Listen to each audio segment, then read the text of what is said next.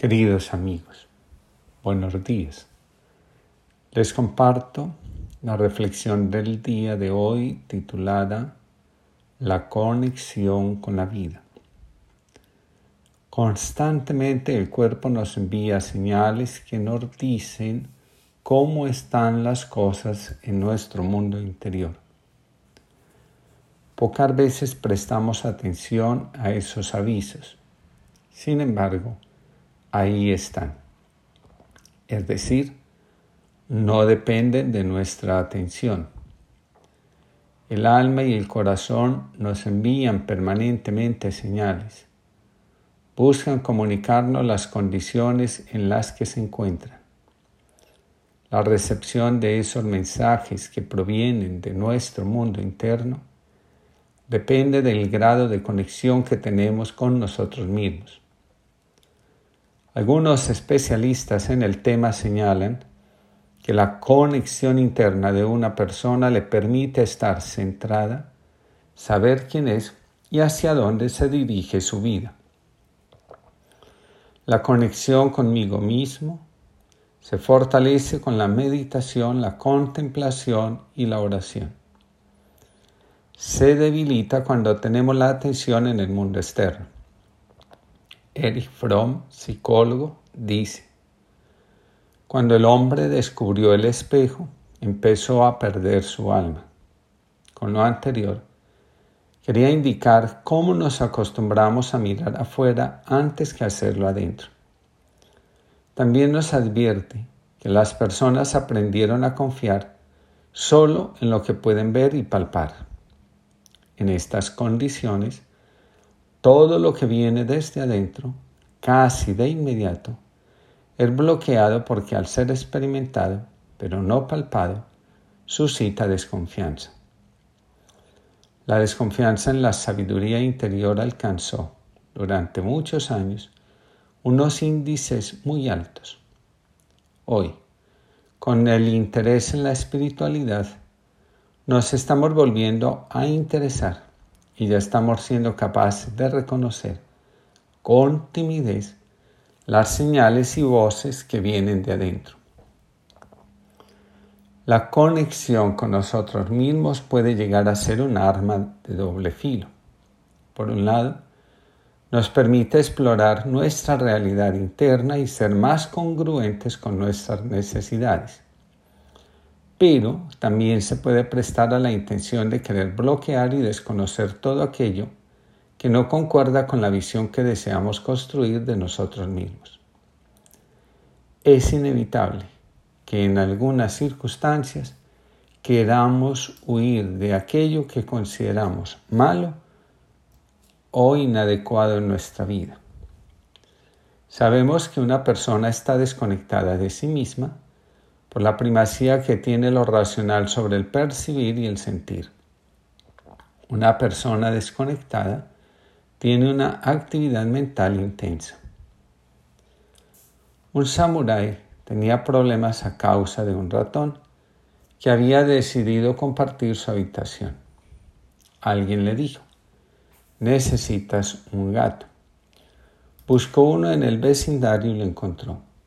Era un gato impresionante, hermoso y fuerte. Pero el ratón era más listo que el gato y se burlaba de su fuerza. El samurái adoptó un segundo gato muy astuto. Desconfiado, el ratón solo aparecía cuando aquel dormía.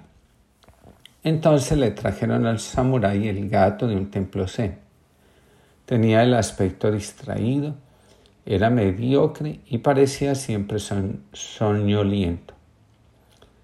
El samurái pensó, no será este el que me librará del ratón. Sin embargo, el gato siempre soñoliento e indiferente, pronto dejó de inspirar precauciones al ratón, que paseaba junto a él sin apenas hacerle caso. Un día, súbitamente de un zarpazo, lo atrapó. A veces, las personas presumen de la cantidad de actividades que realizan y se lamentan del poco tiempo que tienen para sí mismos. Detrás de este comportamiento se esconde el afán de evitar el contacto interior. se hacen esfuerzos para evitar entrar en contacto con el dolor, con la vida. La evitación nos conduce inevitablemente hacia situaciones críticas que hacen inevitable la entrada en el mundo interior. Algunos recomiendan entrar en contacto consigo mismo en momentos de calma y relativa armonía interior, en lugar de esperar que sean los momentos críticos los que nos arrastren hacia allá. El diálogo que mantenemos con nosotros mismos condensa gran parte de los pensamientos, ideas, preocupaciones, imágenes y obsesiones que trastornan la mente. Aunque no nos percatemos, de una u otra manera, siempre estamos en diálogo interno. El tono en el que estas conversaciones transcurren tiene una gran influencia en nuestra vida y sobre todo en nuestro comportamiento.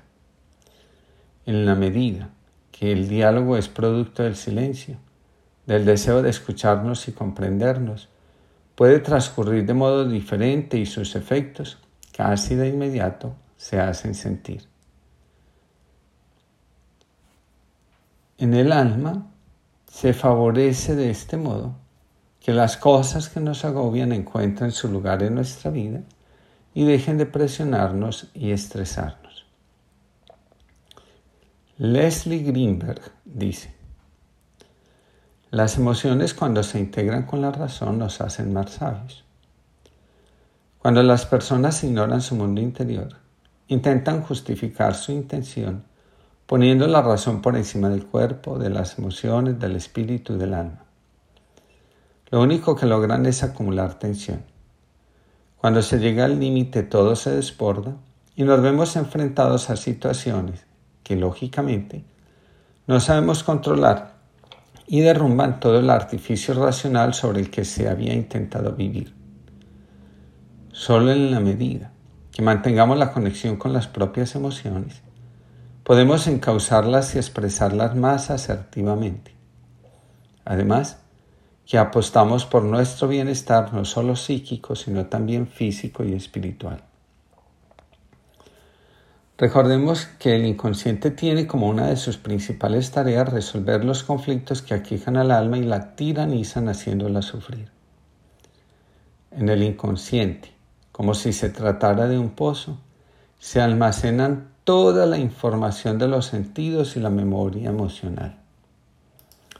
Cuando ya no es posible seguir conteniendo esa emoción, desde la represión, la desconexión o simplemente por el ego, el inconsciente saca afuera lo que contiene y obliga a prestar atención. Si la solución no aparece, lo inconsciente se convierte en amenaza para nuestro equilibrio. Así que la escucha interior es una actividad que nos mantiene sanos y dispuestos para decirle sí a la vida en todo momento y circunstancia. Pan para saciar el hambre de todos, amasado despacio, cocido en el horno de la verdad hiriente, del amor auténtico, del gesto delicado. Pan partido multiplicado al romperse, llegando a más manos, a más bocas, a más pueblos, a más historias. Pan bueno, pida para quien yace en las cunetas y para quien dormita hito de otros manjares. Si acaso tu aroma despierta en él la nostalgia de lo cierto.